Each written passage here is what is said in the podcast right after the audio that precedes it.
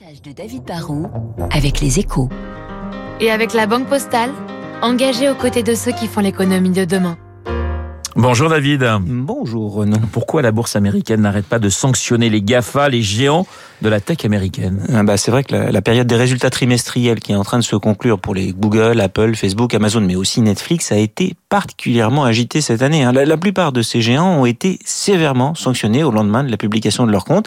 Et du coup, depuis le début de l'année, on peut parler d'une sacrée correction. Hein. Alphabet, la maison mère de Google et YouTube, a perdu 20%. Bon. Meta, le groupe qui contrôle Facebook, WhatsApp et Instagram, affiche un joli moins 40%. Et même Apple et Amazon reculent à deux chiffres.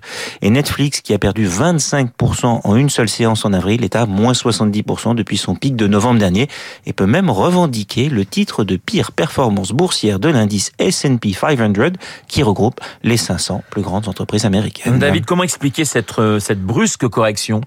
Bah déjà, vous avez raison, Renaud. Hein, c'est une forme de correction qui intervient sans doute après une période d'un peu trop forte euphorie boursière. Sur 5 ans, Apple a vu sa capitalisation boursière s'envoler de 300%, par exemple, et la valeur d'Alphabet, malgré la correction, a doublé depuis le début du Covid.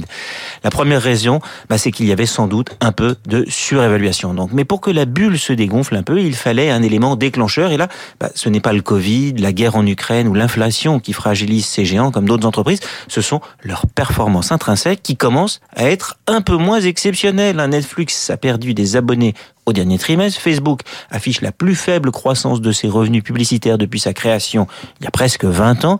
Amazon a perdu de l'argent sur un trimestre pour la première fois depuis 2015. On sort d'une forme d'âge d'or pour les GAFA en quelque sorte? Mmh, bah on, est, on, est, on est sans doute à un, un tournant. Hein. Ces géants qui sont à la fois mondiaux, très rentables quand même sur la durée et souvent en position de, de quasi-monopole ou de vraiment très très fort sur des segments, ne vont pas s'écrouler. Mais ils sont en train de passer d'une phase d'hyper-croissance à une forme de, de maturité. C'est ça que voient les investisseurs. Les GAFA restent de superbes entreprises, mais il ne faut pas croire que leurs chiffres d'affaires et leurs bénéfices vont progresser ultra rapidement à vitam aeternam.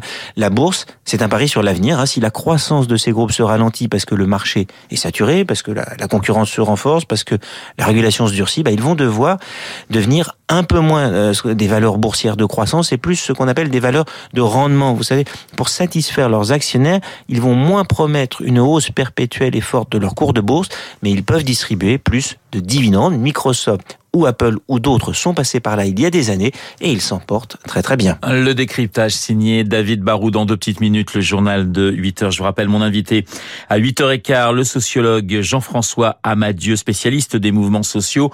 Premier mai politique ou premier mai social, la réponse est bien juste après le journal.